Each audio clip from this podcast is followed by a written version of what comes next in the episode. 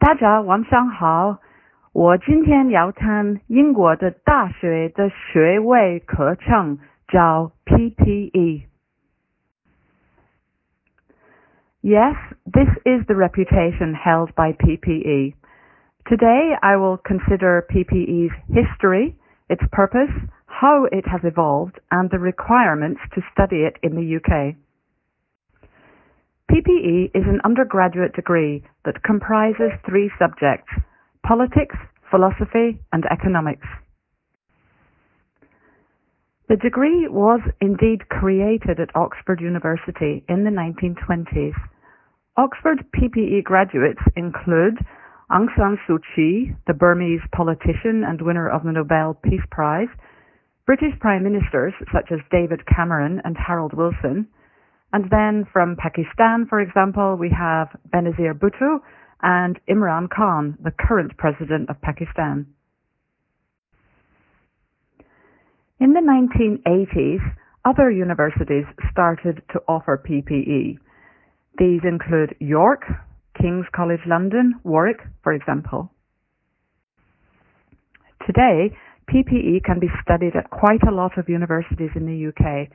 Let's have a look at the list. So, as you can see, it's not only Oxford, Jogbosho Oxford. Then, more recently, Warwick University and King's College London have added a new degree under the name of PPL, which is Politics, Philosophy and Law. The aim of this is to bring an alternative to the more classical PPE degree format. The rationale behind the PPE degree is that in order for students to understand social movements, they should approach them from different viewpoints of different disciplines and with different analytical approaches. Philosophy, the first one, teaches us to reason logically with ethical awareness. Politics teaches us about the institutions that govern our societies. And economics teaches how economic matters drive the decisions and the actions of governments. The careers that a PPE degree can lead to tend to be in banking, finance, politics, journalism, law, industry, teaching, accountancy, business management, consult- management consultancy, advertising, civil and diplomatic services, and government. So, given how famous Oxford is for the PPE degree, is it worth looking at the league tables? Well, yes, of course it is. Um, however, UK league tables do not list PPE as a course, so it's necessary to compare each subject separately. Let's look at philosophy first of all and I'm going to use the rankings from the Complete University Guide, which is um, something I use a lot. No surprises, we'll see in a moment that uh, the top three are Oxford, Cambridge, and London School of Economics, LSE. Number two, politics, and it's the same three universities at the top. And thirdly, economics. Again, more or less the same universities in the top 10. So next, how about entry requirements? How difficult is it to um, get into a university in the UK to study PPE?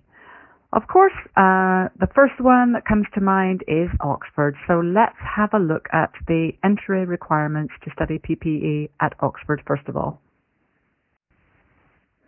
So that's a snapshot from the Oxford University website for PPE. We can see that it is one of Oxford's largest courses in terms of student numbers. They have about 600 students studying PPE at any given time, and the university admits over 200 new students each year. PPE is the sixth most popular course at Oxford it has seven and a half applications for every place. Just for information, the most oversubscribed course at Oxford is actually Biomedical Sciences, and it has a ratio of nine applicants for one place. Perhaps you're asking, how about international students? How many are accepted onto the course? Well, for sure, there are plenty. We don't know exactly how many international students there are, but we do know that about 23% of students admitted to all courses every year at Oxford come from outside the UK. We also know that the country with the highest number of international applications and offers extended by Oxford across all courses is China. Of all Chinese applications, about 10% are actually accepted. We can see that the minimum entry requirements for Oxford for PPE at A level um, minimum requirements are AAA, and there is a preference for history and or mathematics. So in addition to A levels or IB or AP, whatever, there is also an entrance test and it is sat on October 30th every year. For PPE, this test is the TSA, which represents Thinking Skills Assessment.